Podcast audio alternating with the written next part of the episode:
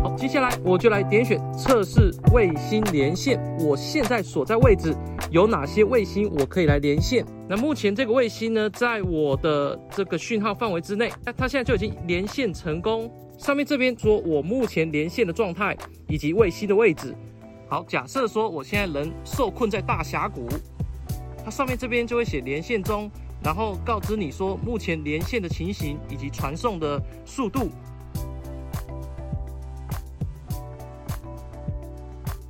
这一集的内容包括了 iOS 十六点二测试版二以及测试版三所有更新的内容，全部汇整在这一个影片里头。首先，我先介绍 iOS 十六点二测试版二的更新内容。如果你喜欢文字的版本，欢迎来到本频道的网站，叫做 cwcchannel.com，会分享在影片的资讯区，方便你来了解所有的资讯。首先，测试版二是在十一月八号的时候发布的，版本编号是二零 C 五零四四三一。这个测试版二总共有五个更新的内容，包括了第一个锁定画面小工具，现在加入了药品的功能。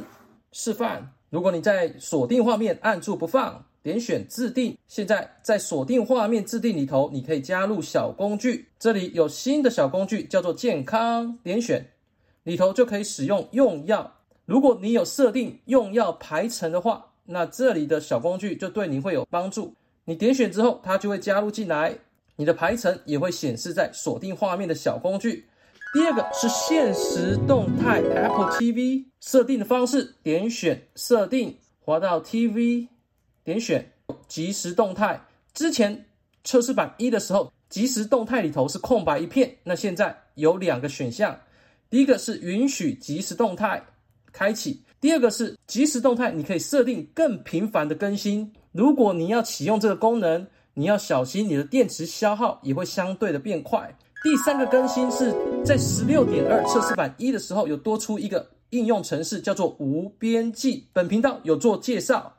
如果你还不晓得这个应用程式的话，可以看本频道的测试版一影片。当你开启了之后，如果你已经有一些档案，你想要删除，你可以按住不放。这里就有删除的按钮，在测试版一的时候删除没办法使用，不过在测试版二，当你删除之后就会成功。第四个更新，当你来到锁定画面，按住不放，点选自定，那现在自定的右下方，之前是只有景深效果，iOS 十六点二将会加入在图库中显示照片，你设定好之后，可能在图库里头很难找得到，不过现在 iOS 十六点二。将会提供一个非常方便的功能，就是让你可以找到这张照片在哪里。只要点选下去，就会自动的跳到这张照片的位置在哪里。如果你要做编辑更新，都会非常的方便。最后一个 iOS 十六点二测试版二的更新就是动态岛。之前如果你是使用 iPhone 十四 Pro，这个动态岛由于比较长，讯号的图示无法显示出来。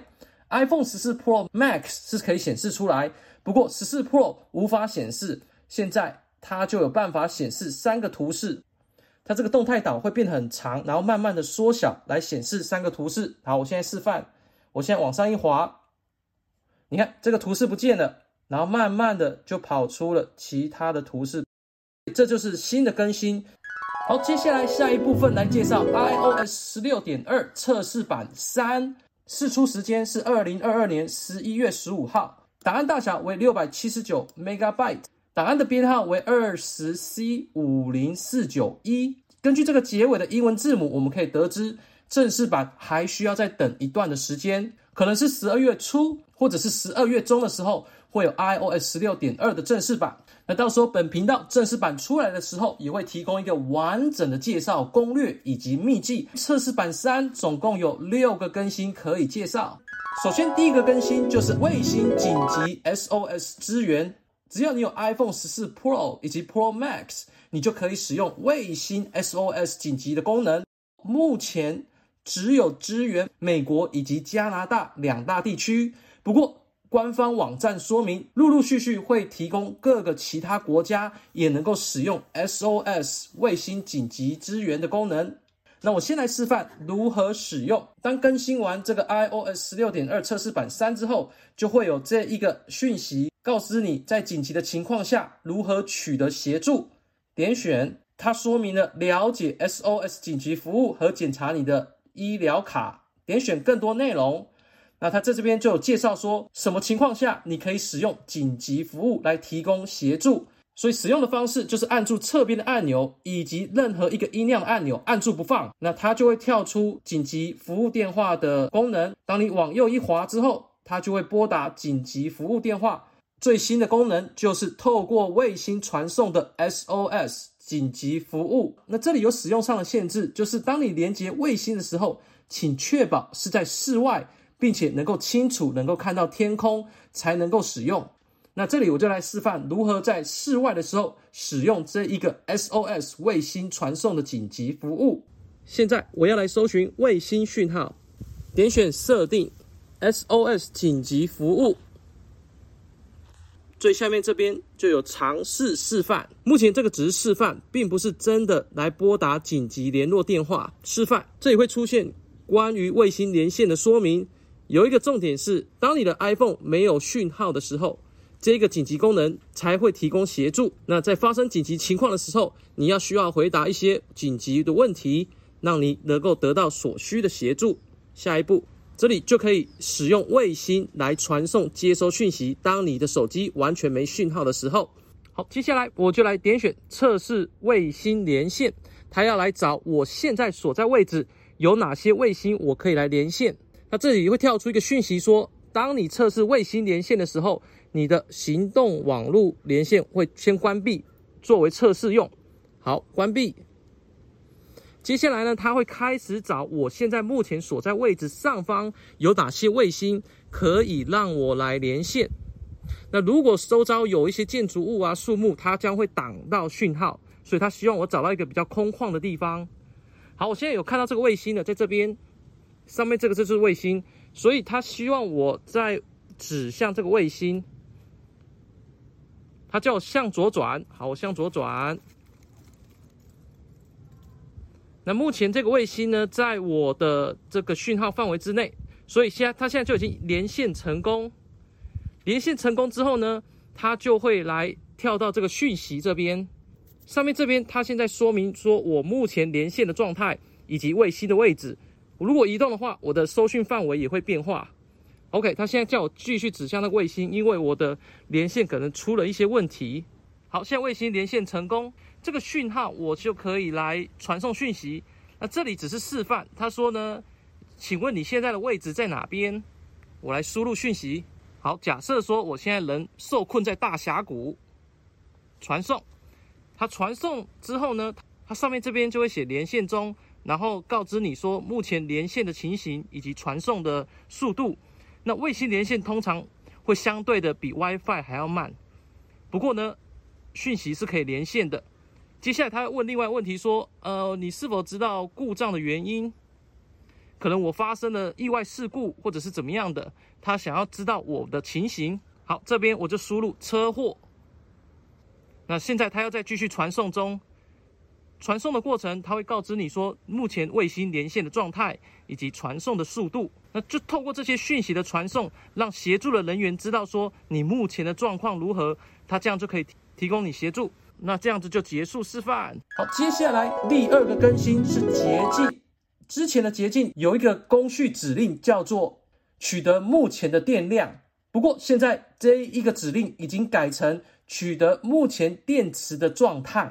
那希望这个描述的改变，对于这个功能有更强大的资源。之前只能截取到电池的目前电量骑行，那现在似乎还有更多的资讯可以提供。是否你的设备现在正在充电中，或者是你插入这个充电器？如果这个捷径有更多的新功能，本频道会来开发。第三个更新是，当你浏览网页的时候，现在 IP address 可以任意的显示或者是隐藏。例如，我现在到我的网站，这个网站左下方有个大小，点选，然后你看这边就有一个功能叫做 Show IP address，所以我目前是隐藏的状态。我如果点选下去，我点选继续，那我的 IP address 就会被使用在网络上面。那如果我再点选一次，我现在就可以选择 hide IP address，也就是隐藏我的 IP 位置。那这样子，人家就没办法追踪我。所以现在可以透过 Safari 浏览器直接在上面切换 IP address。不过这个功能是必须要开启的。使用方式，请到设定，点选 Apple ID，选择 iCloud，这边有一个叫做私密转送，点选。那这个私密转送你必须要开启，开启了之后才有隐藏 IP address 的功能。当你开启了之后，你再回到 Safari，那现在你这个 Safari 大跟小这个设定里头就会有 Show 或者是 Hide IP Address。好，下一个更新是 Siri，Siri 现在多出了一个新的选项。当你到设定，点选辅助使用，头有 Siri。现在语音回应多出了一个新的功能，叫做偏好无声音回应。之前的版本只有自动或者是偏好语音回应，不过这个语音回应它会发出声音，自动也会发出声音，所以现在有多出了一个新的选项，叫做偏好无声音，也就是 Siri 不会说出回应，除非你似乎正在开车或者是荧幕关闭的时候使用耳机，它才会开启，所以它会根据你的情况来开启回应。接下来是永远显示，麻烦点选设定。你在设定里头有一个荧幕显示与亮度，往下滑，这里就有永远显示的功能。现在永远显示多出了两个新的选项，就是 Show Wallpaper，也就是显示你的桌布，或者是 Show Notifications，显示通知。现在这两个你可以关闭，因为当你有永远显示的时候，有时候你就是不想分享桌布，或者是看到讯息。这时候你就可以选择，例如说，我现在开启的情况下，我到我的桌布锁定画面是长得像这样子，那我现在把它关闭，那现在是看得到我的桌布，以及这里有两个通知。那现在呢，我回到设定这边，我把锁定画面关闭，往下一滑，好，我现在关闭，那你看我现在的永远显示完全没有桌布了，或者是你可以关闭通知。